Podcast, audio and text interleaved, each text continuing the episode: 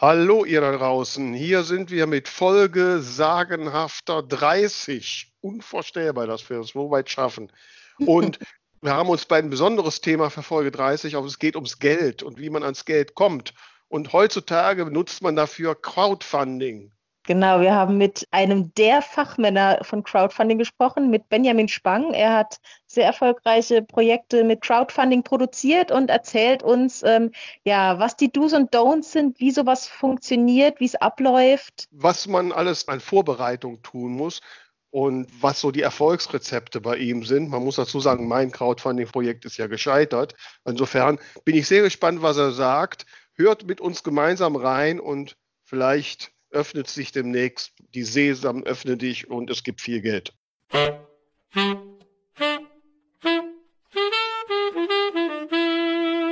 Hier sind sie wieder, die zwei von der Talkstelle, Tamara Leonhardt und Vera Nentwich, mit ihrem Podcast übers Schreiben, Lesen und allem, was dazugehört. Ja, bonjour Vera. Ja, bonjour, ma chérie. Na, du Urlauberin? Ja. Wie geht's ja. dir? Auch eigentlich ganz gut. Ne? Also ich äh, sitze gerade hier so mitten in der Picardie in Frankreich, also für die ne? und für die Leute, die willkommen bei den Skis kennen. Ähm, und nö, sehr nette, sehr nettes Chambre d'Hôte, wie das hier heißt und so. Das Einzige, was mich frustriert, dass ich trotz zweieinhalb Jahren Französischunterricht fast nichts von den Franzosen verstehe. Die reden ja sowas von schnell. Oh je, so schlimm der Akzent. Ah, ich weiß, ob der Akzent ist oder einfach, ob ich so schlecht bin. Ich habe keine Ahnung. Ich glaube, ich muss mit meiner Französischlehrerin mal ein Wörtchen reden. Irgendwas stimmt da nicht. ja. Naja, hm. wie ist es bei dir?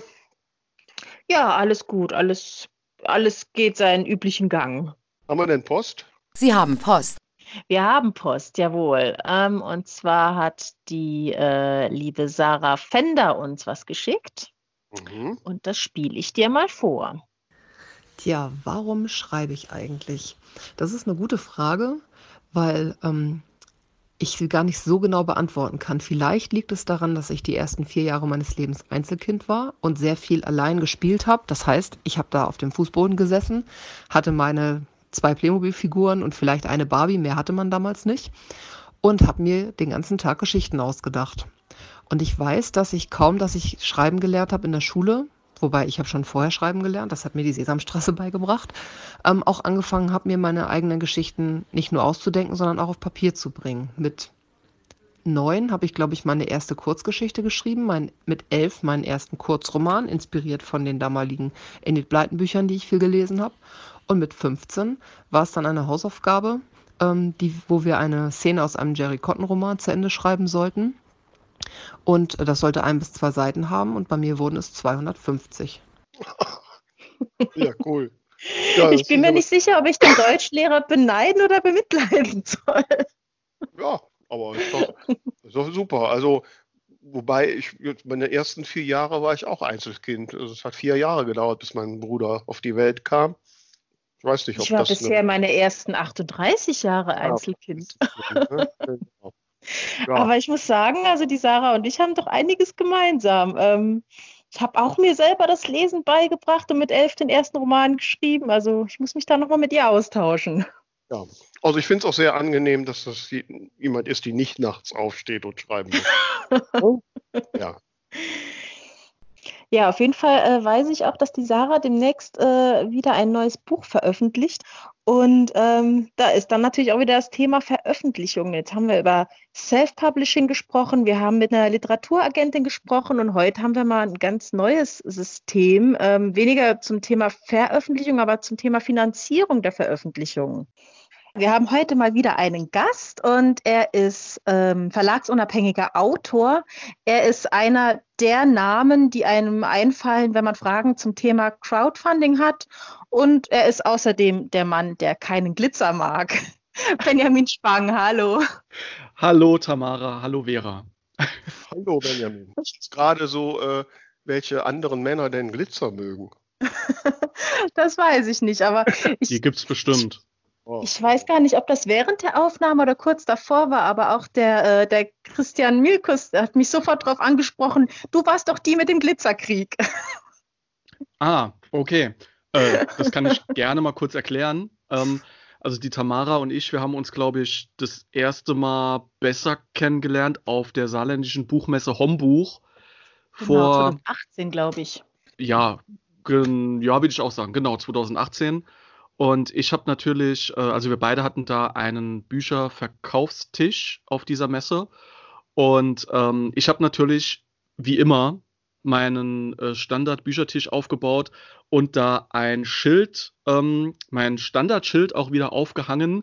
Äh, da sieht man Edward, also der von Twilight, ähm, wie er gerade am Glitzern ist und dann halt so ein, so ein Schild, wo er halt durchgestrichen ist. Ne? Und dann mit der Unterschrift Glitzerfreie Zone. Damit sortiere ich nämlich direkt mal die Leute aus, die auf die Messe kommen und eher sowas suchen wie Twilight, eher Liebesgeschichten suchen. Die kommen nämlich dann gar nicht erst an meinen Tisch und ich kann mich damit mhm. quasi um die Leute kümmern, die wirklich sagen, okay, ich will richtige, also in Anführungszeichen richtige Vampire äh, mit Blut und Werwölfe und so weiter. Das ist nämlich äh, die Zielgruppe, die ich bediene mit meinen Romanen.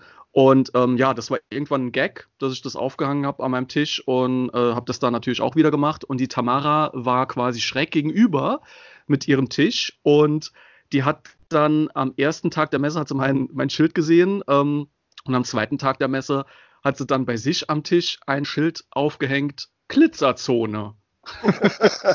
da waren wir quasi dann die beiden äh, verfeindeten Parteien und ähm, wer, also das war halt marketingtechnisch war das richtig richtig gut so mhm. richtig geil ähm, ja das war sehr sehr cool und das haben wir natürlich beziehungsweise Tamara hat das glaube ich dann auch, auch auf Instagram geteilt und ich bestimmt auch und also, wenn du jetzt sagst, Tamara, dass der Christian Milkus dich darauf angesprochen hat, ähm, ja, hat gewirkt, ne? Das war, war ein voller ich Erfolg. auch.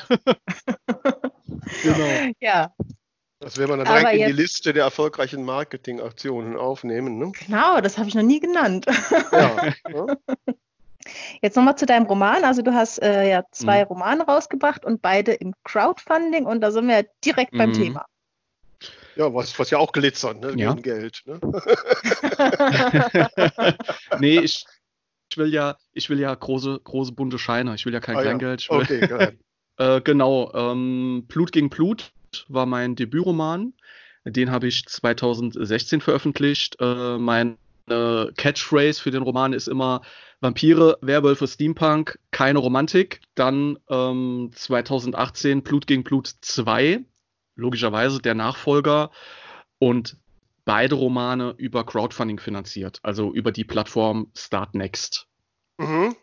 Ja, ich habe das ja auch mal probiert. Ich habe mal versucht, mhm. mein, Hörbuch äh, produzieren zu lassen, beziehungsweise das finanzieren zu lassen. Bin, mhm. äh, bin kläglich gescheitert. Über welche Beträge reden wir denn da? Welche äh, Projektsumme musstest du denn jeweils so reinholen? Also bei Blut gegen Blut 1, das war 2015, habe ich das Crowdfunding gemacht. Oh mein Gott, das ist fünf Jahre her. Ich fühle mich alt. Ähm, ja, also vor fünf Jahren äh, das erste Crowdfunding.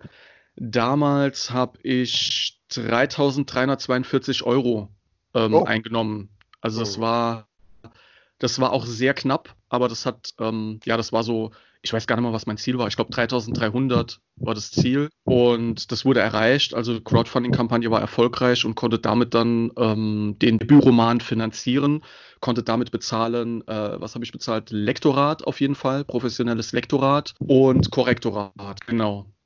Jetzt mal ganz kurz zwischendrin. Ich glaube zwar, dass es eigentlich jeder weiß, aber falls nicht, kannst du in drei Sätzen hm. äh, schnell sagen, wie Crowdfunding überhaupt äh, funktioniert und was das ist? Crowdfunding ist ähm, ein Kreativer, hat eine Idee, ja, der will etwas produzieren. Also ein Buchautor hat zum Beispiel sein Manuskript fertig geschrieben. Das Einzige, was er jetzt noch braucht, ist quasi ein professionelles Lektorat und Korrektorat, vielleicht noch Buchcover, Buchdruck, ja, um das veröffentlichen zu können. Und ähm, durch Crowdfunding hat er die Möglichkeit, mit diesem Projekt, mit diesem Produkt direkt zum Kunden zu gehen und zu sagen, guck mal hier, lieber Kunde, ist das interessant für dich? Wenn ja, dann supporte mich doch mit einem Betrag deiner Wahl oder kauf eines der Dankeschöns. Also das sind so verschiedene Pakete, die man anbieten kann, äh, die man da quasi verkauft und darüber dann äh, sein Projekt finanziert. Und wenn dann genügend Leute sagen, ja, das Projekt ist cool, das wollen wir supporten, ähm, dann, also kann man halt eine Zielsumme festlegen, die man vorher auch natürlich ordentlich kalkulieren muss, damit man genau weiß, äh, welchen Betrag man da braucht. Und ähm, genau, wenn dann diese Zielsumme erreicht wird, ist das Crowdfunding erfolgreich. Der kreative Mensch, also der Buchautor in dem Beispiel, bekommt das Geld und kann mit dem Geld wiederum dann das Projekt umsetzen und dann auch die Dankeschöns produzieren und ausliefern. Klar, also du hast jetzt dann ein Projekt gemacht. Mhm. Hattest du denn da vorher schon irgendwie eine Fanbase oder? Ähm, also ich weiß noch ganz genau, 2015 habe ich halt, also ich habe halt ganz klassisch vor dem Problem gestanden. Der Büromann ist fertig, ja, also Manuskript. Mhm. Ich, ich habe irgendwann gemerkt, ich kann an dem Manuskript jetzt nichts mehr verbessern. So, das war mhm. an, einem, an einem Punkt, wo mir klar war, ich selbst kann da jetzt nichts mehr machen, aber äh, ja, wie veröffentliche ich das jetzt, ne? Das kostet ja Geld. Also ich wollte auf jeden Fall auch, dass da Qualität drin steckt und das halt halt bedeutet, dass ich ein Lektorat brauche und Korrektorat. Und das kostet halt Geld, ne? logischerweise. Mhm, mhm. und ähm, habe dann ganz lange nicht gewusst, was ich da machen kann, machen soll und bin dann tatsächlich irgendwann auf Startnext gestoßen, auf die Crowdfunding-Plattform und habe da gesehen, dass da andere Autoren und Autorinnen das schon machen. So, also die haben da schon Crowdfunding gemacht mhm. und damit dann Lektorat und Korrektorat finanziert. Und das Crowdfunding war halt so genau mein Ding. Ne? Also es war schon mhm. immer mein Ding, so mit meinen Ideen direkt zum Endkonsumenten zu gehen und zu sagen, hey, guck mal hier, ich habe das und das gemacht, ist das cool? Mhm. Und mhm. da war halt, äh, also Self-Publishing genau mein Ding und Crowdfunding hat mich dann halt direkt angefixt. Und ich weiß noch damals, 2015, da war meine, ach, ich weiß nicht, ob man das Fanbase nennen kann, aber auf jeden Fall hatte ich damals auf Twitter 1500 Follower, so grob. Mhm. Und das mhm. war damals so meine, meine einzige Community, wenn man das so nennen kann. Also das mhm. waren logischerweise, okay, ich hatte tatsächlich schon ein paar Leser, weil ich schon Kurzgeschichten veröffentlicht habe. Ähm, da gab es auch zwei Booktuberinnen, die auch äh, Videorezensionen gemacht haben zu meinen Kurzgeschichten. Die hatte ich dann auch schon mal, ähm, auch fürs Marketing so. Also ich habe da schon, ja, man kann schon sagen, so eine kleine Fanbase, beziehungsweise auch Gefolgschaft an Autoren, Kollegen, Kolleginnen, ähm, weil ich da im Vorfeld einfach über Twitter schon, also ich bin seit 2009 auf Twitter Mhm. Äh, habe dann irgendwann zwischendurch auch mal einen Cut gemacht und ein neues Autorenprofil angelegt. Aber auf Twitter war eigentlich so der Hauptkern meiner äh, Community, sag ich mal. Ne? Also Leute, die mhm. mich supporten. Also ich habe mir jetzt gerade mal deine Projektseite aufgerufen. Also ich sehe mhm. 89 Unterstützer. Ich meine, ist ja mhm. jetzt eigentlich 89 Leute. Ist ja nicht so viel. Ne? Ähm, klingt jetzt erstmal nicht viel. Wobei ich jetzt echt frustriert bin, warum ich mit meinem Projekt gescheitert bin. Mhm. Äh, ähm, was also ist denn, was ist denn so das Essentielle, um so ein Projekt mhm. wirklich erfolgreich zu machen? Also erstmal 89 Leute finde ich tatsächlich schon super viel. Also 89 Leute zu aktivieren, dass sie dir Geld geben. Ja, das ist halt, das war, das ist da, war damals für mich super krass. Das ist für mich jetzt auch immer noch super krass, weil das ist halt mhm. so, das ist halt so Endlevel, ne? Ähm, die oh. Leute liken, followen, teilen vielleicht mal ein Bild. Das ist mit einem Klick so gemacht, ne? Aber dass die oh. Leute einem wirklich Geld geben, das ist wirklich sehr, sehr schwer. Finde ich auch immer noch. Definitiv. Ja, ja, nein, so das finde ich jetzt. Mhm. Ich meine, es ist nur so als Zahl, ne? Also ich finde jeden Einzelnen, der einem da Geld gibt und mhm. ich habe gerade mal so ausgerechnet, also durchschnittlich hat dir jeder irgendwie 37 Euro gegeben. Was mhm. ist das? Menge, ne? Mhm. Äh, und ich gucke mir auch gerade so deine Dankeschöns an. Ähm, mhm. Also was nee, nee, da auf jeden Fall, mhm. ähm, ich finde es nur als, als Zahl so, ne? 89 ist jetzt mhm. keine große Menge an Leuten. Wenn du sagst, du hast Tausende da von Twitter-Followern, dann ist das ja eine. Mhm. Ach ne? so, ach so, okay. Wenn du. Quote, aber wie gesagt, ich äh, ähm, ich hatte damals nur so zweieinhalbtausend äh, mhm. Summe. Ähm, ich habe auch 1000 Twitter-Follower und noch ein paar auf Facebook und hast du nicht gesehen. Mhm. Trotzdem gescheitert. Ähm, mhm. So, jetzt stelle ich mir natürlich die Frage, okay, was habe ich falsch gemacht und was aus deiner Erfahrung, du hast jetzt zwei mhm. erfolgreiche Projekte gemacht, was würdest mhm. du sagen, was ist wirklich essentiell, was brauchst du, damit so eine Crowdfunding-Aktion auch wirklich funktioniert? Mhm. Also ich habe äh, vor allem bei der zweiten Crowdfunding-Kampagne habe ich eins gelernt, dass das wirklich ein, ähm, ja, wie soll ich das sagen, Test, ähm, eine, eine Bewährungsprobe ist, ähm, wie gut man quasi in den Jahren vorher daran gearbeitet hat, bekannter zu werden. Ja, dass man mit Leuten äh, in Kontakt kommt zu einem Zeitpunkt, wo man noch gar nicht irgendwie großartig Pläne hat. Also als ich den ersten Roman geschrieben habe, da ja, äh, da war ich 2015, war ich das erste Mal auf der Frankfurter Buchmesse und da mhm. war ich halt einfach und habe mir gedacht, ja, ich gehe da hin, ich habe eine gute Zeit, ich lerne ein paar Leute kennen und ansonsten gucke ich halt, dass ich irgendwie das mit meinem Roman gebacken kriege. Ne?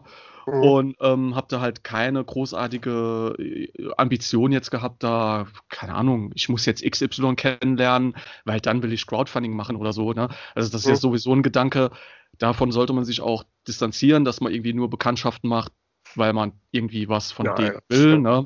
Aber ich habe einfach im Vorfeld dann schon geguckt, äh, war da einfach, weil ich Bock drauf hatte, mit ganz vielen Leuten in Kontakt, ähm, wo man sich dann halt auch gegenseitig gefolgt ist auf Twitter, habe dann da auch geteilt, was ich so mache, also auch, äh, dass ich ein Buch schreibe, dass ich da gerade, keine Ahnung, die Erstfassung schreibe, ähm, davon halt auch immer berichtet. Also die Leute haben quasi immer gesehen, ähm, an welchem Punkt ich da gerade bin. Und ähm, dementsprechend, also ich habe da auch andere dann supportet zwischendrin immer wieder, ja, wenn ich da gesehen habe, dass da jemand irgendwie, ähm, keine Ahnung, Leute, die ich cool fand und wenn die was getwittert haben zu ihrem Projekt, das auch immer retweetet, einfach weil ich die Leute cool finde und das Projekt auch. Und ähm, war also immer quasi äh, unterwegs, so als ein Teil einer Community, der aber ähm, also als Teil einer Community supportet man sich halt gegenseitig so. Ne? Mhm. Ne? Und als dann plötzlich 2015 ich da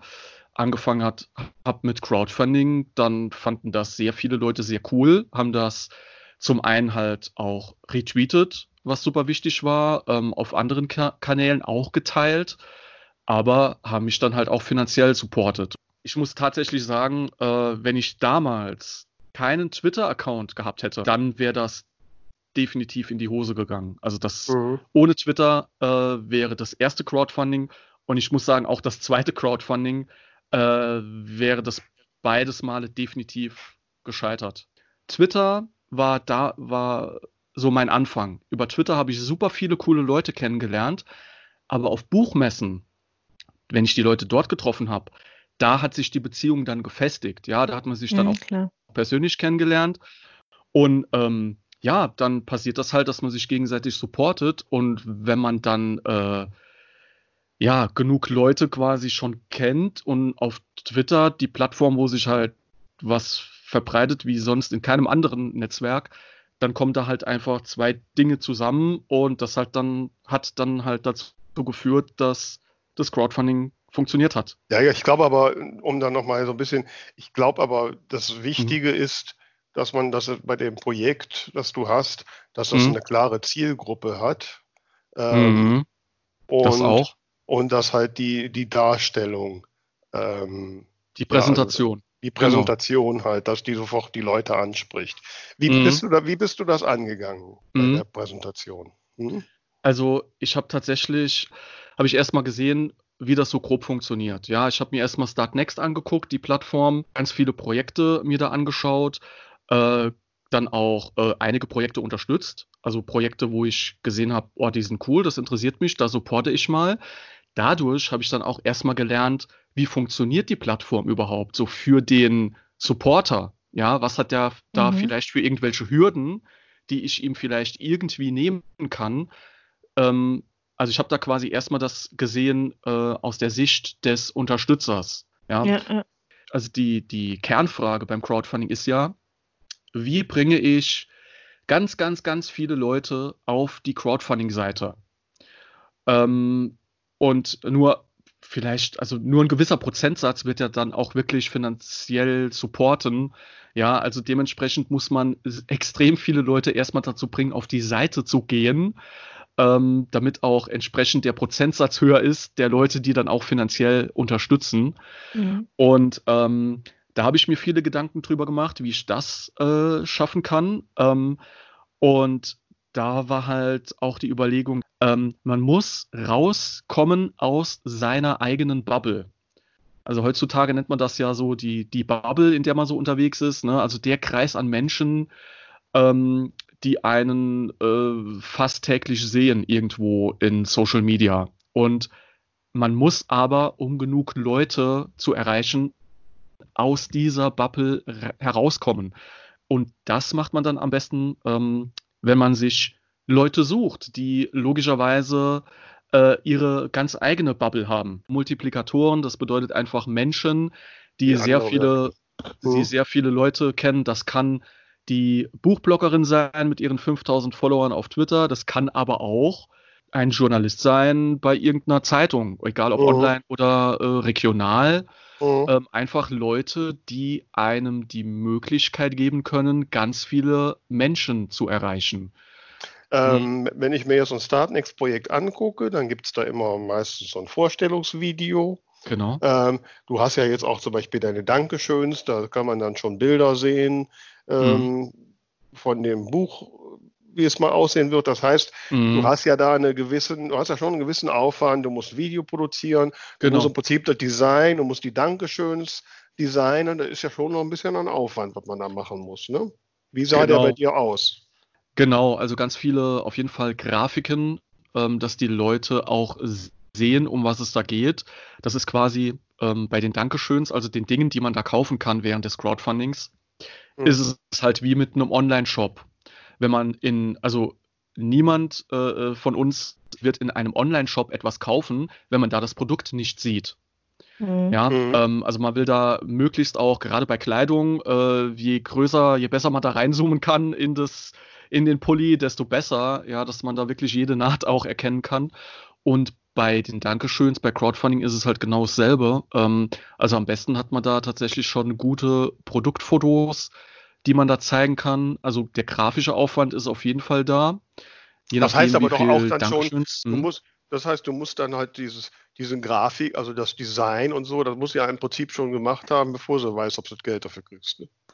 Ähm, genau, genau. Also in meinem Fall war das so, äh, das konnte ich Gott sei Dank alles selbst machen. Äh, ich bin mhm. ausgebildeter Mediengestalter und habe da auch super viel Spaß dran, da Grafiken zu mhm. basteln und Fotos zu machen. Ähm, aber im Notfall bedeutet das tatsächlich, äh, ja, einen Grafiker dafür zu engagieren ähm, und da halt quasi schon Geld auszugeben, ohne zu wissen, dass das funktioniert. Mhm. Aber man kann ja, also bei mir, ich sehe das hier gerade, ich bin auch auf der Seite, ich habe da einfach auch ein Foto gemacht von dem Probedruck, den ich mir da habe schicken lassen vom Buch. Ähm, also ich habe da auch äh, quasi diese, das habe ich damals, das war auch äh, ein bisschen Wahnsinn. Für die Testleser habe ich tatsächlich Bücher drucken lassen, mhm. dann quasi noch ein eigenes Exemplar gehabt oder mehrere und habe das dann einfach fotografiert. Mhm. Ähm, weil das ist halt, ja, also sehr viel anders wird das Endprodukt dann auch nicht aussehen. Mhm. Genau, also dass man da möglichst äh, gute Fotos schon hat. Ich sehe hier auch, äh, da hatte ich eine Limited Edition in so einer Holzbox. Mhm. Und ähm, die Holzbox, da habe ich mir auch eine bestellen lassen, einfach, äh, äh einfach, äh, äh, um zu sehen, wie ist das wie ist die Holzbox verarbeitet? Ja, ist das mhm. auch wirklich etwas, was ich äh, guten Gewissens weiterverkaufen kann? und mhm. die hatte ich dann halt da, da, ja, halt einfach Foto gemacht, damit die Leute sehen, okay, so sieht die Limited Edition aus und das und mhm. das ist da drin. Also ich habe mir gerade mal so die Dankeschöns angeguckt. Was ist denn so mhm. jetzt nach deiner Erfahrung, nach zwei Aktionen, was ist mhm. denn so eine äh, geschickte Staffelung von Dankeschöns? Wo sollte es anfangen und wo hört es auf? Also es fängt ja, das ist das Gute bei Startnext, äh, es fängt an mit einer freien Unterstützung, also dass Leute einfach Betrag XY geben können, Mhm. ja. Mhm. Weil es zum Beispiel Leute gibt, die sagen, okay, äh, mit Dark Fantasy und Vampiren, das ist überhaupt nicht mein Ding. Ich lese Mhm. lieber Glitzerromane, aber ich finde den Mhm. Benjamin cool, ne? Dann sage Mhm. ich, da kann derjenige sagen, okay, komm, dann auf der Seite äh, gebe ich mal, gebe ich ihm, schenke ich ihm 10 Euro über den freien Support. Mhm. Also das ist auf jeden Fall, das ist wichtig, dieses Angebot, ja Mhm. Weil man damit halt einfach schon mal die Leute abdeckt und auch aktivieren kann, äh, einem Geld zu geben, die mit dem Produkt überhaupt nichts anfangen können, die aber Mhm. dich als Mensch zum Beispiel cool finden. Ähm, also das ist wahrscheinlich auch das Wichtigste so, dass die Leute dich sympathisch finden müssen. Ne? Erst dann kommt der Support auch. Dann die Staffelung, also auf jeden Fall nicht zu viele äh, Dankeschöns. Ähm, ich guck mal gerade, also elf. Ich glaube, ähm, zwölf, zwölf. Genau, also ich habe da, die Dicken noch. 13 Genau. sogar, ja. Die Wohnzimmerlesung wollte keiner. Aber immerhin wollten zwei Leute das limitierte Paket für 122, 125 Euro. das ist krass, Ja. ja. Mit vier Zentimeter großer Figur von, von einer Mhm. oder einer Protagonistin und der Holzkiste. Das ist ja schon. Genau. Ich meine, du musst ja vorher, wenn du so ein Dankeschön anbietest, musst du dir ja klar sein, dass du das auch irgendwie machen kannst. Also Mhm. Figur, Holzkiste, da steckt ja dann doch schon eine ganze Menge Aufwand hinter. Ne? Äh, die Figur, also das ist so eine kleine in Plastik gegossene Figur, die hatte ich tatsächlich schon vorher. Äh, Mhm. Das war einfach, weil das Projekt, das, der Roman und äh, Katrina, also die Protagonistin, diese Figur quasi, das war vorher ein Computerspieleprojekt, das nie realisiert wurde und das konnte ich damals super günstig bei einem 3D-Modeler, äh, der hat gesagt, ich kann dir die Figur übrigens auch gießen lassen in Plastik. Und da habe ich damals Mhm. halt gesagt, okay, mach das. Mhm. Das äh, Projekt wurde dann, äh, aus dem Spiel wurde nichts. Ich hatte aber immer noch die Figuren und mit der Hauptfigur habe ich dann halt diesen Roman geschrieben. Und ja, also die Figuren lagen halt hier rum und da habe ich mir gedacht, hey, das wäre cool für, fürs Crowdfunding. Ne? Also Mhm. lieber, äh, dass die bei den Leuten stehen, als bei mir daheim. Und ähm, ich würde aber bei den Dankeschöns jetzt tatsächlich sagen, zehn Dankeschöns ist das absolute Maximum. Also ich Mhm. habe da auch äh, bei meinem zweiten Crowdfunding, da sind es so grob zehn ähm, Unterstützerstufen. Das sollte so das Maximum sein, einfach weil die Leute, also wenn das Angebot halt kleiner ist, dann fällt es den Leuten halt auch schwer, sich zu entscheiden. Mhm. Ähm, genau, also aus dem Grund lieber ähm, gucken, dass man da nicht zu viele Dankeschöns macht, Mhm. aber dafür äh, Dankeschöns, die halt absolut Sinn machen, die Mhm. dann vielleicht anfangen mit 5 Euro mit Postkarten oder Lesezeichen. Ja, dann äh, definitiv bei einem Buch jetzt zum Beispiel halt das E-Book Mhm. ähm, und dann halt anfangen mit Taschenbuch und dann logischerweise der nächste Schritt wäre dann halt Hardcover und dass man halt guckt, dass man da ähm, sinnvolle Dankeschöns draus bastelt. Ähm, Mhm. das war bei mir halt zum Beispiel, ich habe beim ersten und beim zweiten, zweiten Crowdfunding auch eine Making-of-DVD mit drin gehabt. Da gibt es einfach Videos, wo ich erzähle, ähm, wie so die Entstehung des Romans war. Äh, das sieht man auch. Ja, die muss man aber auch machen. Das heißt, du hast dich dann nicht Mhm. gefilmt in dem Prozess oder so. Genau, genau, richtig. Okay. Also habe da quasi auch meine äh, Vlogs gedreht so und die dann halt auf die ähm, Mhm. DVD gepackt. Und ich glaube, beim er Mhm. ersten Band ist auch noch dabei, wie das Cover entstanden ist vom ersten Band. Also wenn man da so Making-of-Kram hat und den irgendwie anbieten kann.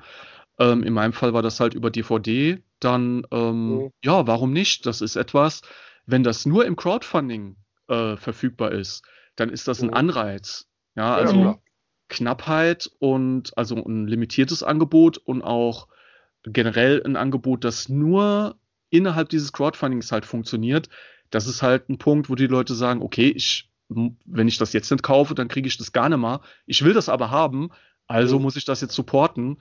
Ja, Ja, und, das heißt äh, aber, das heißt aber doch, also man muss da schon, schon eine Menge Gehirnschmalz und auch Mhm. äh, Energie reinstellen, um sich vorher Gedanken zu machen, was Ja. mache ich für Dankeschöns, man muss die Dinge produzieren und Mhm. machen. Also da steckt schon eine Menge Aufwand rein drin. Ne? definitiv. das Video ist auch super Mhm. wichtig. Also Mhm. eine Crowdfunding-Kampagne würde ich auch definitiv nie ohne ein Video machen. Mhm. Ähm, und wenn das so ist, dass man sich, also zum Beispiel äh, also wenn das nur ist, dass man sich an den Tisch sitzt und dann über das Projekt erzählt.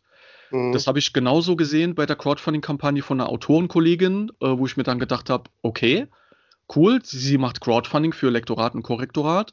Ähm, mhm. Okay, das will ich aus, auch ausprobieren.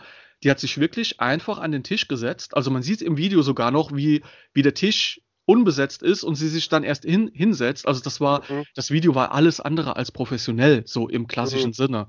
Aber es war einfach authentisch. Also sie hat mhm. erzählt von dem Projekt, mhm. ähm, einfach kurz und knapp, hat gesagt, um was es geht, wofür sie das Geld braucht äh, und das war's. Und dadurch hat der Supporter halt direkt so die Verbindung. Man sieht denjenigen, ähm, der da Geld von einem will, ja, und wenn man mhm. den halt in einem Video sieht, ist das sehr viel naher und sehr viel sympathischer, als wenn man da einfach denjenigen äh, auf irgendeinem Foto sieht. Also ja. Video, Video mhm. ist super wichtig.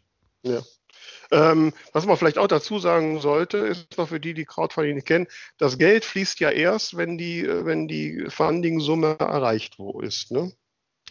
Äh, ja, also wenn man, man stellt am Anfang ein Funding-Ziel ein, ähm, das ist, sagen wir mal zum Beispiel 2000 Euro.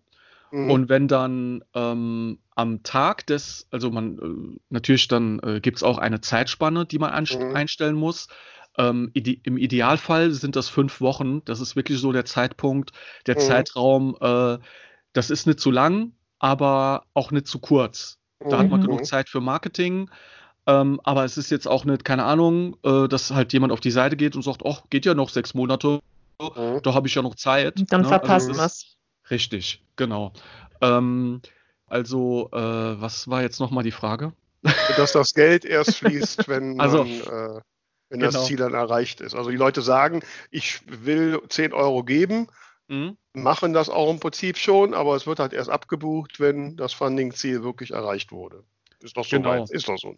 Also wenn man das Ziel eingestellt hat, zum Beispiel 2000 Euro, und dann am letzten mhm. Tag ähm, sind nur 1999 Euro im mhm. Projekt, dann ist das Projekt gescheitert und die Leute kriegen mhm. ihr Geld wieder. Also die komplette Summe mhm. muss erreicht werden.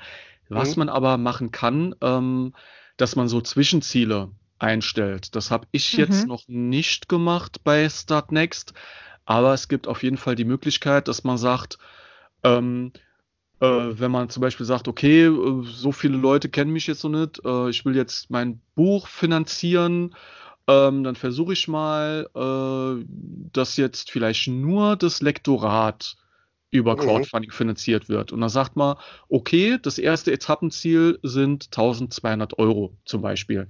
Mhm. Und wenn dann aber 2000 Euro reinkommen, dann da kann man damit dann auch das Korrektorat finanzieren. Ja, also mhm. dass man das halt so einfach so staffelt. Ähm, mhm. Je nachdem, äh, wie das im Projekt möglich ist, dass man da Zwischenziele einbauen kann, ist das auch eine Möglichkeit, da halt nicht auf volles Risiko zu gehen, sondern zu sagen, okay, dann, wenn das Ziel erreicht ist, das wäre schon mal super cool, dann muss ich nur noch XY aus eigener Tasche bezahlen, aber immer noch besser als halt die komplette Summe irgendwie mhm. zu bezahlen, das Projekt finanzieren zu können. Was passiert denn jetzt, wenn da mehr reinkommt, als man braucht? ähm, dann, dann ist man sehr, sehr glücklich und dann macht man auch schon mal eine Champagnerflasche auf. Nee, Quatsch. Also das kriegt man ähm, dann trotzdem. Also, äh, mhm. Ja, Gott sei Dank. Bei Blut gegen Blut 2 beim Crowdfunding war das Ziel grob 4400 und 5000 Euro sind zusammengekommen. Blut gegen Blut 2 ist halt auch äh, mit 550 Seiten etwas umfangreicher. Von daher war das auch definitiv äh, nicht einfach nur so eine Schnapsidee, ach komm, ich mach mal 1000 Euro mehr, sondern es war halt tatsächlich auch so kalkuliert, einfach aufgrund des Umfangs des Buchs. Ähm, ja, das ist, also das hat mich extrem gefreut. Vor allem beim zweiten Crowdfunding war, äh, da war irgendwie nach zwei Wochen war die Hälfte von, vom Ziel schon drin. Also das war totaler mhm. Wahnsinn.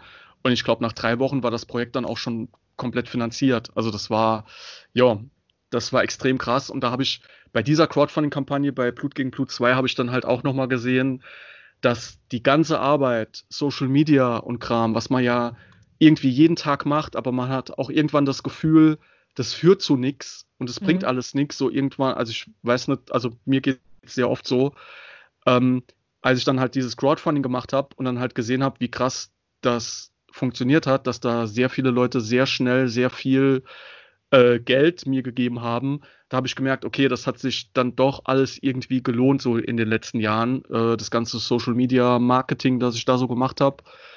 Ähm, genau, also wenn da mehr Geld zusammenkommt, nimmt man das natürlich sehr gerne und ich muss auch sagen, das habe ich auch alles gebraucht für das Projekt. Also da ist nichts irgendwie, wo, man jetzt sagt, oh cool, ich habe jetzt 500 Euro über, ich gehe jetzt mal äh, ins Büchergeschäft und kaufe mir da noch ein bisschen was ein. Nein, ganz und gar nicht. Also das ist ja auch, äh, Crowdfunding ist ja auch gedacht tatsächlich, dass man da bei Null rauskommt, dass wirklich mhm. das Geld auch komplett drauf geht, um das Projekt umsetzen zu können. Ja, ich hatte mir beim ersten Buch ja auch überlegt, ob ich das eventuell machen soll. Ich muss sagen, mhm. warum ich mich nicht weiter damit beschäftigt habe, war dann irgendwo auch die Zeit. Weil du sagst so mhm. fünf Wochen äh, Wartezeit, da musst du ja noch vorbereiten. Äh, also im Prinzip, ich, ich schätze mal so zwei Monate lang liegt dein Projekt komplett brach, oder? Also ich habe ungefähr vier Monate lang, gehen wir jetzt mal davon aus vom ersten Crowdfunding, ja. Also damals war, hatte ich auch überhaupt keinen Plan von Crowdfunding. Ich habe das da entdeckt auf Startnext, habe grob gewusst, wie das funktioniert ähm, und hatte da aber auch extrem viel Spaß, mich da reinzufuchsen. Also vier Monate lang habe ich quasi erstmal gelernt, wie Crowdfunding überhaupt funktioniert. Mhm. Ähm, was ich jedem auch nur raten kann, wenn er bisher noch nie Crowdfunding gemacht hat, äh, auf jeden Fall andere Projekte angucken auf Start Next. Ähm, Start Next äh, zeigt auch Projekte immer noch, die nicht funktioniert haben. Also Projekte, die mhm. gescheitert sind, mhm. kann man da immer noch aufrufen. Und ich bin einfach hingegangen ähm, auf Start Next, hab da, da gibt's die Abteilung Literatur, also die Kategorie. Und da kann man dann sich die Projekte alle unter dieser Kategorie anzeigen lassen. Mhm. Und da waren halt Projekte dabei, die haben geklappt. Ähm, dann waren Projekte dabei, die waren zu 200 Prozent finanziert, also doppelt so viel, als eigentlich gebraucht war. Da waren dann aber auch Projekte dabei, die halt gescheitert sind. Und mhm. ich habe mir das, die Projekte alle angeschaut und habe analysiert, warum war das Projekt jetzt erfolgreich, aber das andere Projekt nicht. Ja, mhm. und habe da zum Beispiel ähm, gesehen, dass auf Startnext Projekte, definitiv, äh, also bei den erfolgreichen Projekten, da wurde kontinuierlich auf der Start Next Seite die Blog-Funktion genutzt. Also da kann man auch quasi Blogbeiträge auf der Crowdfunding-Seite mhm. veröffentlichen. Okay. Und wenn man das, wenn man das über die Crowdfunding-Zeit ähm, macht, also gehen wir jetzt mal davon aus, äh, wie gesagt, die Idealzeit ist äh, fünf Wochen, ähm, dass man fünf Wochen lang ähm, zweimal die Woche oder vielleicht sogar dreimal die Woche ein äh, etwas Cooles zu berichten hat über das Projekt, egal was, und dann halt mhm. über diese fünf Wochen jede Woche zwei oder drei Blogposts in diese äh, Startnext-Seite, in dieser äh, Seite da veröffentlichen kann, dann hat man nämlich auch immer was, was man auf mhm. Social Media teilen kann. Mhm. Und dann gehen die Leute. Und dann wieder Leute herzuholen. Genau, also ich war am Anfang auch der Meinung, warum sollte ich da den Blog in Startnext benutzen? Ich habe meinen eigenen Blog, mhm. aber der eigene Blog ist halt quasi ein anderes Universum als diese Crowdfunding-Seite. Mhm. Und im Internet ist, sind, äh, ist der Weg halt von einer Webseite zu anderen extrem lang. Und wenn man aber jetzt über die Blogbeiträge bei Startnext die Leute sogar direkt auf die Seite lotsen kann, dann ist der Weg für die Leute noch kürzer und dadurch auch die Hürde kleiner, da finanziell zu supporten. Also ist ja, Start Next ist jetzt quasi so projektbezogenes Crowdfunding. Du machst ein Projekt, machst ein Funding-Ziel und dann mhm. versuchst du dieses Projekt durchzukriegen. Jetzt gibt es mhm. ja äh, schon länger, glaube ich, auch so eine Art kontinuierliches Crowdfunding. Äh, das mhm. bekannteste ist Patreon wo mhm. du ja auch aktiv bist, wenn ich das richtig sehe. Richtig, ähm, genau. So, ähm, wie funktioniert das im Unterschied und was, mhm. was bringt dir das so? Jetzt sagen, vielleicht mhm. kannst du mal ein paar Beträge nennen hier. Musst du jetzt nicht mehr arbeiten ein Leben lang oder wie, äh, ähm, wie funktioniert das? Leider noch nicht, aber ähm, also äh, ja, ich arbeite darauf hin. ähm, okay, also der Unterschied, mhm. Der Unterschied ist, ähm, Also bei Startnext, äh, Startnext kann ich extrem empfehlen, wenn man halt ein fixes Projekt hat. Also wenn man jetzt sagt, äh, ganz klassisch ist halt, bei dir war es zum Beispiel das Hörbuch, bei mir waren es die Romane. Ähm, Startnext verlangt Gebühren, das sind immer 4% von der eingenommenen Summe. Und je nach Summe ist das halt auch nicht wenig. Das sollte man auch definitiv mit einkalkulieren. Startnext, äh, die, Plattform ist sehr zu empfehlen. Äh, die Leute, die da arbeiten, sind super cool, super nett, äh, reagieren super schnell auf Anfragen, helfen einem immer sehr schnell und kompetent. Ähm, also auf Startnext wird man gehen, wenn man ein einziges Projekt hat und das umsetzen will. Patreon wiederum bietet kreativen Menschen die Möglichkeit, mit ihrer Arbeit kontinuierlich Einnahmen zu generieren. Das ist dann einfach, ähm, also das Pendant zu den Dankeschöns bei Startnext ähm, ist bei Patreon dann äh, gewisse Unterstützerstufen. Das sind bei mir Stufen, das fängt an mit, äh, also Patreon macht leider immer noch in Dollar, äh, fängt bei mir an bei einem Dollar, dann gibt es eine Stufe 2 Dollar, dann 3 Dollar, dann 5 Dollar und dann 10 Dollar. Das sind so sind das die Stufen, die Patreon festlegt oder hast du die frei gemacht? Die habe ich selber festgelegt. Mhm, also ich, man kann sich da selber quasi ähm, Unterstützerstufen generieren und dann sagen, erst einmal, was äh, bekommt derjenige für diese, diesen Support und wie viel verlangt man dafür. Und was bekommen die Leute bei dir?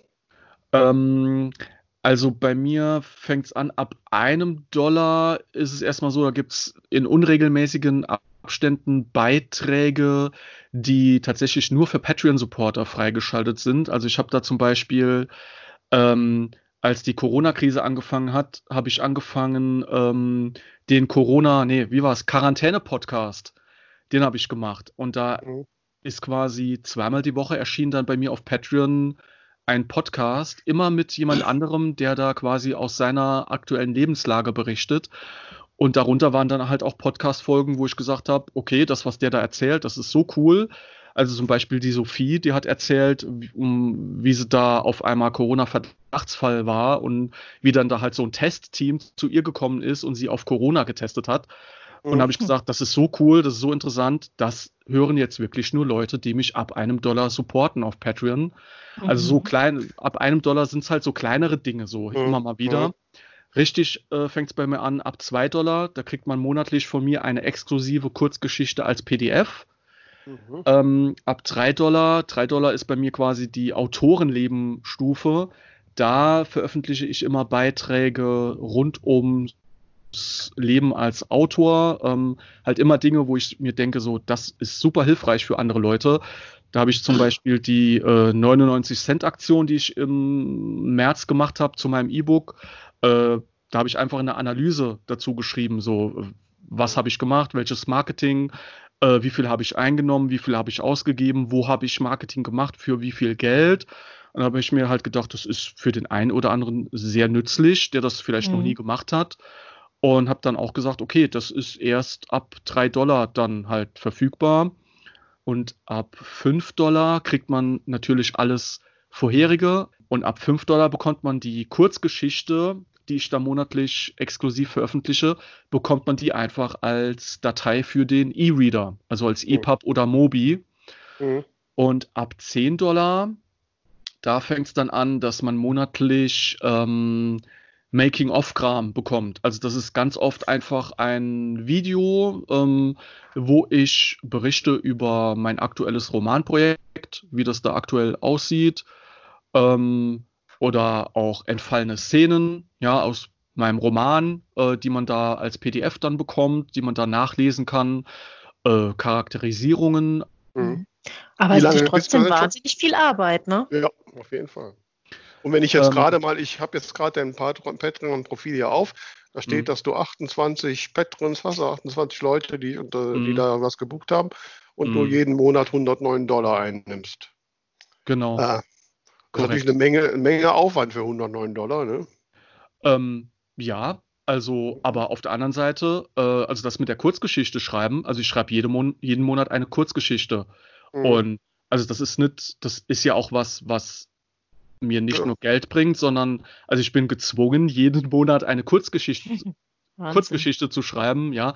Und ich mag das extrem, diese Deadline zu haben. So. Ja. ähm, wir haben jetzt Mitte Juli. Ähm, Gott sei Dank weiß ich seit zwei Tagen, äh, welche Kurzgeschichte ich schreiben kann. ähm, Hm. also das ist immer wirklich, also es war auch schon so, dass ich eine Woche vorher nimmer, nicht wusste, was ich jetzt schreiben soll.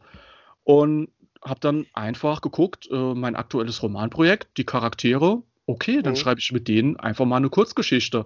Das ist dann Mhm. auch schon so ein kleiner, kleiner Appetizer für die nächsten Romane. So. Hm. Ähm, also das ist halt auch was, was mir was bringt. So, nicht nur Mhm. jetzt das Geld, sondern äh, ich kann dann halt auch am Ende des Jahres sagen, okay, Leute, alle Mhm. Patreon-Supporter ab einer gewissen Stufe, die kriegen jetzt alle zwölf Kurzgeschichten des Jahres in einem E-Book. Ja, Mhm. und habe dann halt auch nochmal Output und auch nochmal ein Goodie für die Leute. Ähm, ansonsten, wenn ich die Kurzgeschichte schreibe, habe ich auch Kram, den ich vielleicht mal irgendwann irgendwo vorlesen kann, äh, sei es Mhm. als Video oder Nee, im. Livestream. Hm, hm. Ne? Ähm, Wie lange bist du jetzt schon auf Patreon aktiv? Also in welcher Zeit hast du dir das aufgebaut? Mhm. Dezember 2018 habe ich angefangen. Mhm. Genau. Also jetzt anderthalb Jahre. Oh. Genau, ja. Ja, sehr spannend. Ne? Also ich Mhm. habe ja, ich meine, ähm, Tamara und ich, wir machen ja jetzt so, das ist jetzt die Folge 30, ne, die wir jetzt gerade machen. Oh ja. Cool. Also schon über ein halbes Jahr und, ähm, Mhm. und wir werden ja auch immer besser und arbeiten uns da rein Mhm. und, und wenn man jetzt zum Beispiel, äh, es gibt da noch so ein paar Technik-Tools, die man besser nutzen könnte und so, Mhm. die kosten halt dann immer Geld, ne? meistens so monatliche Gebühren. Da stellt sich Mhm. natürlich schon auch die Frage, ne? aber schon mal überlegt, macht Mhm. es zum Beispiel für, für die zwei von der Talkstelle Sinn, was auf Patreon zu machen? Ne? Das, Mhm. so, aber dann haben wir natürlich genau das Thema. Das heißt, wir müssten Zusatzinhalte schaffen, also neben der Mhm. wöchentlichen normalen Folge auch noch irgendwas anderes. Mhm. Das, das wird natürlich dann schon auch anstrengend. Ne? Äh, Ähm, kann, muss aber nicht. Also mhm. guck da einfach mal, wie machen das andere Podcasts? Was, Mhm. was funktioniert extrem gut? Was wollen die Leute da haben? Ja, also bei euch äh, beiden kann ich mir zum Beispiel vorstellen, ich weiß nicht, das ist jetzt einfach mal so ein Gedanke, dass ihr Mhm. da äh, die Outtakes, dass ihr da einfach halt eine Outtakes-Folge macht, Mhm. so irgendwie, ähm, wo ihr nur die Versprecher drin habt, so, das wäre super witzig. Das wäre zum Beispiel eine Idee. Und ansonsten, ähm, ja, halt mal gucken, was man so selber, also ihr schreibt ja auch beide, was ihr selber eventuell irgendwie da einbringen könnt von eurer äh, sonstigen Arbeit. Aber es sollte dann schon irgendwie, ja, was sein, was halt Bezug hat zum Podcast. Mhm. Aber da einfach mal gucken, was andere Podcasts da machen. Ähm, genau. Naja, aber nee, es war schon auf jeden Fall, finde ich, sehr inspirierend, lieber Benjamin. Ne? Also Mhm. bei mir rattern schon die Gedanken, was könnte Mhm. Und, Ui, es, ui. und, es, und es zehrt doch sehr an meinem Selbstbewusstsein, dass meine Aktion halt gescheitert ist. Ähm, ja, und ähm, ja, äh, du kannst ja im Nachgang mal reingucken, dann kannst du mir sagen, was ich alles falsch gemacht habe. Ich Ähm. habe mir das tatsächlich schon angeguckt. Ja, Ja, ich habe tatsächlich, weil äh, ich höre euch ja auch regelmäßig. Also muss ich jetzt auch mal sagen, ich höre äh, immer freitags, wenn ich morgens am Computer sitze und frühstücke und denke, hm, was könnte ich denn heute hören? Ach, es ist doch Freitag. Die neue Folge von äh, die zwei von der Talkstelle ist bestimmt da und die ist ja direkt früh morgens dann auch schon online. Das ist ja immer grandios. Ähm, also ich höre euch auch regelmäßig und von daher ist es auch super cool, in der Show, die man bisher immer nur gehört hat, auf einmal selber mit dabei zu sein. Das freut uns. das freut uns besonders sehr. Ne? Ähm, Ähm, ja, also ich habe deine Crowdfunding-Kampagne mir tatsächlich schon angeguckt. Also bei dir auf jeden Fall, auf jeden Fall nochmal probieren, definitiv. Und aus dem lernen, was jetzt Mhm. vielleicht nicht so geklappt hat. Also bei deiner Crowdfunding-Kampagne auf jeden Fall mindestens zweimal in der Woche in dem Blog auf Startnext halt Mhm. was schreiben. Ähm, dann, dass man guckt, äh, dass man halt ähm, sich Multiplikatoren an Land zieht. Und was gerade im Buchsektor auch sehr viel bringen kann, ist äh, während der Crowdfunding-Kampagne, während der Laufzeit eine Blogparade zu machen. So habe ich das gemacht mhm. bei meinem zweiten Roman. Ich wusste, ähm, vom ersten Crowdfunding wusste ich, in der Mitte des Crowdfundings, also zeitlich gesehen, mhm. ist einfach eine Flaute. Ja, am mhm. Anfang unter, äh, am Anfang supporten super viele, weil das jetzt noch neu ist und cool. Und am Ende supporten viele, weil da die Leute sagen, oh, das ist ja übermorgen schon vorbei, da muss ich jetzt mitmachen, sonst vergesse ich's. Mhm. Aber in der Mitte ähm, ist halt Flaute. Und da habe ich mir gedacht, was mache ich in der Mitte? Eine Blockparade. Ja, mhm. und war dann, ich glaube, auf fünf oder fünf oder sechs Blocks ähm, an äh, sechs oder sieben verschiedenen Tagen dann mit einem Beitrag vertreten und habe dann auch, ich glaube, bei mindestens drei Blogs, den habe ich einfach mal eine exklusive Kurzgeschichte geschrieben, die dann nur auf deren Blog zu lesen war. Je nachdem, mit welchem Blogger man dazu zusammenarbeitet, je nachdem, wie da die Reichweite ist, kann das super viel bringen. Und mhm. ich habe das halt auch gesehen. Ähm, man hat da ja auch dann bei Startnext so ein Diagramm, wo man sieht, wie viel Geld kam an welchem Tag ein. Und da habe ich halt gesehen, also da war auch in der Mitte des Crowdfundings zeitlich gesehen auch einiges los finanziell, mhm. ähm, sodass sich das dann tatsächlich auch gelohnt hat, diese Parade zu machen. Ja, also auf jeden Fall gucken, dass man während diesen fünf Wochen Action macht. Also das ist, glaube ich, das, was ich auch so als Lehrer mitnehme. Man muss da schon ähm, sich gut darauf vorbereiten und sich viel mhm. Gedanken machen, dass man da wirklich auch ständig den Ball ans Rollen hält und Marketing. was tut Marketing. Marketing. Naja, man muss auch Dinge produzieren und man muss sich auch bewusst sein, das ist nicht, mhm. man macht nicht eine Aktion und hält dann, lehnt sich dann mhm. zurück, genau. sondern man ist wirklich auch aktiv und man muss sich Gedanken machen, man muss Dinge produzieren. Mhm. Ähm, aber wenn man das dann richtig macht, dann lohnt sich das durchaus. Das habe ich jetzt das, heute gelernt und mhm. äh, wir werden das nochmal überdenken, lieber Benjamin. Ja, also ich habe halt geguckt, wo, an welchen Ecken des Internets kann ich mich platzieren, ähm, um möglichst viele Leute auf die Seite zu bringen. Also mhm. Marketing ist es A und O. Ohne Marketing klappt das nicht. Was ja, ja am Ende ja. dann auch wieder fürs Buch was bringt. Richtig. Genau, also ich bin zum Beispiel bei euch jetzt eingeladen, nicht weil ich zwei Bücher geschrieben habe, sondern weil ich Crowdfunding gemacht habe. Ne? Also das soll man halt auch nicht äh, verdenken. Mhm. Ähm, ich war wegen Crowdfunding auch im Fernsehen. Da wurde auch irgendwie ein, ich glaube, acht mhm. Minuten Fernsehbericht hier im saarländischen Rundfunk gedreht äh, über mich. Das war auch, weil ich Crowdfunding gemacht habe. Also mhm. das sollte man dann auch nicht verachten, dass das dann auch mhm. äh, nachhaltig äh, Marketing ist für einen selbst.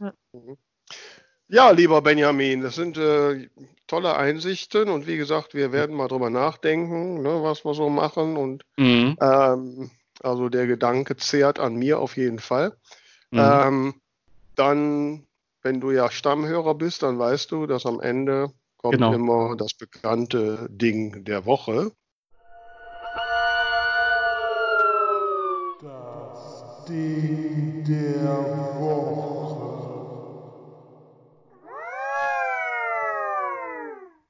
Ich wollte schon sagen, ich habe schon gedacht, du machst die Abmoderation. Ich wollte schon einhaken. Ja. Was ist denn mit dem Ding der Woche? Nein, hast du dir noch was dann vorbereitet? Dann hast du was vorbereitet. Dann bin ich ja jetzt sehr gespannt. Was ist denn dein Ding der Woche? Mein Ding der Woche, das ist tatsächlich äh, mein Ding der letzten Wochen. Und zwar äh, Livestreaming auf Twitch. Ähm, das hat ja ganz krass angefangen jetzt in der Corona-Zeit wo halt gesagt wurde, die Leute sind nur noch daheim, nur noch im Internet, die ganzen Streamer kriegen jetzt zahlreiche neue Zuschauer. Und ich war vor einigen Wochen ähm, zu Gast auf Twitch bei der lieben Honeyball. Das ist eine äh, Twitch-Streamerin und da war ich halt zu Gast äh, in so einem Talk. Da ging es ums Schreiben und Veröffentlichen. Also da ähm, bin ich reingerutscht über eine andere Autorenkollegin in diese Community und da waren wir dann zu viert in einem Livestream und da hat ja halt jeder so ein bisschen erzählt ähm, über das Schreiben und Veröffentlichen. Und dann habe ich so ein bisschen Twitch äh, kennengelernt und jetzt seit einigen Wochen ähm, bin ich quasi Streamer. Also habe da zwei Termine, zwei Tage in der Woche, immer dienstags und sonntags, wo ich dann Livestreams mache auf Twitch. Und wenn das, also das ist tatsächlich ein Ding, ähm, Livestreaming auf Twitch für Autoren und Autorinnen. Aktuell ist das noch super nischig. Also das machen noch super wenige. Ja, wenn ich jetzt jemandem einen Rat geben müsste, was er denn 2020 machen könnte für sein Marketing, dann würde ich sagen, fang jetzt, genau jetzt an mit Livestreams auf Twitch, weil noch ist es nicht überlaufen mit uns Autoren und Autorinnen. Ähm, mhm. Fang jetzt damit an. Ich sag das auch definitiv so in einem Jahr wird man sich zurückerinnern und wird man sagen, ach ja, 2020, das war das Jahr, wo die ganzen Autoren angefangen haben mit Twitch. So, mhm. da fangen jetzt immer mehr, äh, das beobachte ich gerade, immer mehr fangen da an. Ähm, dadurch, dass ich das immer teile, wann ich streame, sehen das jetzt auch andere. Ja, ein Autorenkollege hat mir jetzt auch auf WhatsApp schon geschrieben, ah du, äh, das ist cool, ich glaube, das mache ich auch mal. Ähm, mhm. Also das ist jetzt so ein klein, das ist noch klein, das Strohfeuer, aber das ist definitiv etwas, das ist so, ja, es passiert nicht oft, dass man einen Trend so ein bisschen ahnt, ne? Das, oft ist es ja so, dass man ein Jahr später dann merkt, ah, okay, ja, das ist jetzt so groß, hätte ich das mal damals gewusst. Und im Moment ist das tatsächlich Twitch. Okay. Und das ist mein Ding der Wochen. Ja. Ja, Cool. Ich habe gerade mir mal, ich habe mir gerade mal TikTok aufs Handy geladen. Jetzt muss ich wieder ja, was Neues. Mann, ich Mann, auch. Mann. TikTok habe ich jetzt auch angefangen. Ja, aber ja. Ähm, irgendwie verstehe ich es nicht so ganz. Aber ja. Ja, gut. Okay. Ja, Tamara, was ist denn dein Ding der Woche? Also ich habe dieses Mal äh, keinen Tipp, nichts großartig Inspirierendes, äh, sondern eher sowas wirklich für mich. Ich habe äh, die Woche mal meinen Schreibtisch aufgeräumt. Äh, ich habe jetzt mehr als, äh, als 30 mal 30 Zentimeter Platz und habe äh, ich habe mir da so ein Regal hingebaut und so eine, so eine Pinnwand und habe mir ein neues Ordnungssystem angeschafft, wo ich jetzt immer zu verschiedenen Projekten so, so Post-its dran beppern kann mit dem Fortschritt und, und was noch zu tun tun ist. Und wenn ich was erledigt habe, kann ich den Pepper wieder abmachen und habe da immer so kleine Balken drauf, die ich dann ausmalen kann, wie weit ich bin. Und das motiviert mich gerade total, irgendwie Dinge von der To-Do-Liste zu streichen und ähm, ja, überhaupt, dass hm. das jetzt hier alles mal ein bisschen anders aussieht. Also das ist mein persönliches Ding der Woche, weil das Arbeiten jetzt irgendwie, äh, ja, macht noch mehr Spaß. Also dann möchte ich ja bitte ein Foto von deiner Pepperly-Wand da sehen. Ja, muss ich schnell machen, bevor werden, das Chaos wieder ausbricht. Ja, ne? Und wir werden uns Reminder setzen. Wann meinst du, Benjamin? Drei Monate? Dann fragen wir mal nach. so lange. Ich kenne das mit den neuen Ordnungssystemen. Äh, mm. Ja, also mein Ding der Woche ist ist mehr so ein Klong der Woche oder so ein Zazong der Woche. Ich habe mir am Samstag ähm, was geleistet. Also da glaube ich, da kann ich noch Wochen von zehren. Ähm, ich muss dazu sagen, ne, ich sitze ja, während wir das aufnehmen, ich bin ja gerade in Frankreich unterwegs, ich sitze hier gerade in einem sehr süßen Chambre d'Hôte äh, mitten in der Picardie. Für die Leute, die den Film Willkommen bei den Sties kennen, das ist genau die Ecke, wo die Sties sind. Und habe dann am Samstag, bevor ich losgefahren, gedacht, ach komm, muss noch ein paar Sachen einkaufen. Ne? So, ich brauche noch was Unterwäsche und so. Bin dann in die Stadt und bin in so einen äh, Dessous-Laden rein und ähm, habe dann auch ähm, sehr erfolgreich zugeschlagen, hatte so richtig so Verkaufserfolg. Ich weiß nicht, ihr kennt das ja vielleicht. Ne? Manchmal hat man so den Lauf, ne? manchmal findet man ja nichts, aber manchmal könnte man alles kaufen. Und gerade bei meiner komischen Größe ist das schon mal schwierig. Und aber ich hatte so richtig den Erfolg und bezahle und nimm mein Tütchen und voll dynamischen Schrittes gehe ich aus dem Laden und laufe vollen Schwung gegen die geschlossene Glas. oh, Horror. Ich kann euch sagen, also erstmal war mir erstmal nur so benebelt. Ich habe diese blöde Glas gesehen. Meine Nase hat geblutet. Die oh Verkäufer waren voller Panik. Ich habe mich da erstmal hingesetzt und mal tief Luft geholt, was mit Mundschutz auch nicht so einfach ist. Und mich dann erstmal gesammelt. Also ähm, heute ist so der erste Tag, wo ich, also wenn ich auf meine Nase drücke, ich merke es immer noch, ne? die Beule an der Stirn habe ich auch noch. Ich bin sowas von Elan gegen diese Glastür gerannt, also dass die das ausgehalten hat. so nach, nach zehn Minuten Sammeln habe ich gesagt, so ich mache einen zweiten Versuch, aus dem Laden zu kommen.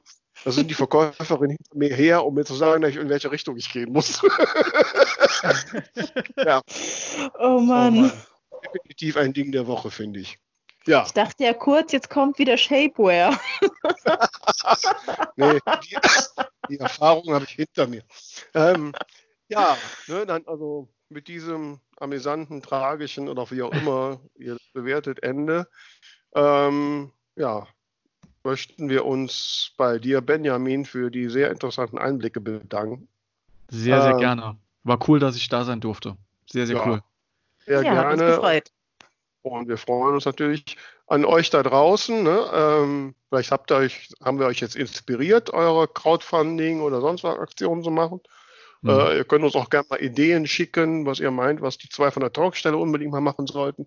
Mhm. Und natürlich nicht vergessen, uns zu teilen, zu folgen, ne, damit, wie hat der Benjamin schon gesagt, dass unsere Bubble größer wird oder wir unsere Bubble verlassen und eine andere Richtig. Bubble finden. Ne? Genau. So machen wir das. Genau. Okay, Dankeschön. Bis dann.